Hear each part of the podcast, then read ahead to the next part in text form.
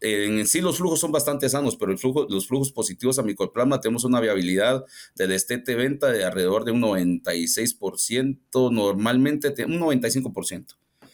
Eh, eh, dijimos, bueno, ganemos un, un, un 1% de viabilidad, ganémonos, eh, ganémosle 10 gramos por, por cerdo diario, con eso se pagaba. Pero realmente cuando lo hicimos cuando hicimos esa, esa, esa el desvío de, de, las hembras, en el caso de micoplasmo, de las hembras de reemplazo, el impacto que se tuvo en todo, en, todo, en todo el flujo, ya teniendo una granja nueva donde íbamos a enviar eh, animales negativos, fue abismal.